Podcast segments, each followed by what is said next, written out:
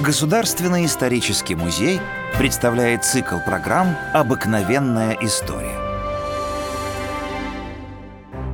Император Павел I большинством своих современников воспринимался взбалмошным и чудаковатым самодуром, но некоторые знали его совсем другим — рыцарем и романтиком с душою честной и возвышенной. В последние годы жизни у Павла была фаворитка Анна Петровна Лопухина, красивая, молодая и послушная своему государю.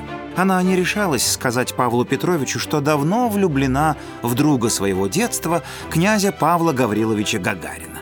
Но однажды она себя случайно выдала. Как-то раз ей пришлось присутствовать при оглашении списка раненых офицеров в итальянской компании – когда Анна услышала имя своего возлюбленного, ей стало дурно. Догадавшись о причине, Павел написал Суворову, чтобы он отправил Гагарина в Санкт-Петербург в качестве курьера. Через некоторое время Гагарин появился в столице и пришел к императору на аудиенцию. Перед тем, как войти в кабинет государю, Гагарин оставил свою офицерскую шляпу на кресле в приемной. После недолгого разговора с императором он, уходя, не обнаружил своей шляпы. На кресле лежала совсем другая, генерал-адъютантская. Гагарин был в растерянности, не понимая, куда запропастился его собственный головной убор. В этот момент из кабинета вышел Павел.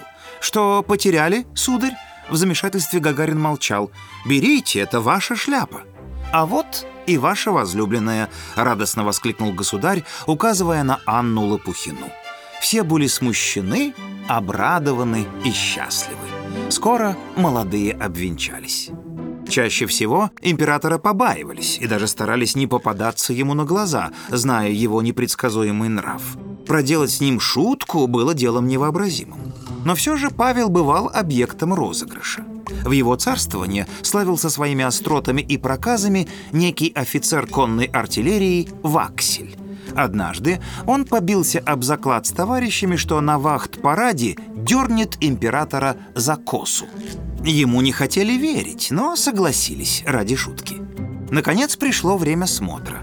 На вахт-параде Ваксель вышел из строя, быстро подбежал к императору и легонько дернул его за косу. Все напряглись, опасаясь гнева императора.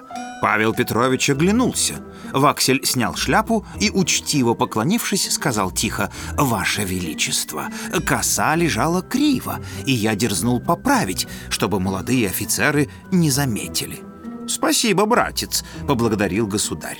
Довольный Ваксель торжественно вернулся в строй на свое место под восхищенные взгляды товарищей, посвященных в эту дерзкую шутку.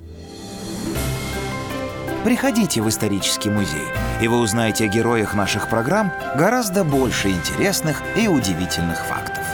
До новых встреч в цикле «Обыкновенная история».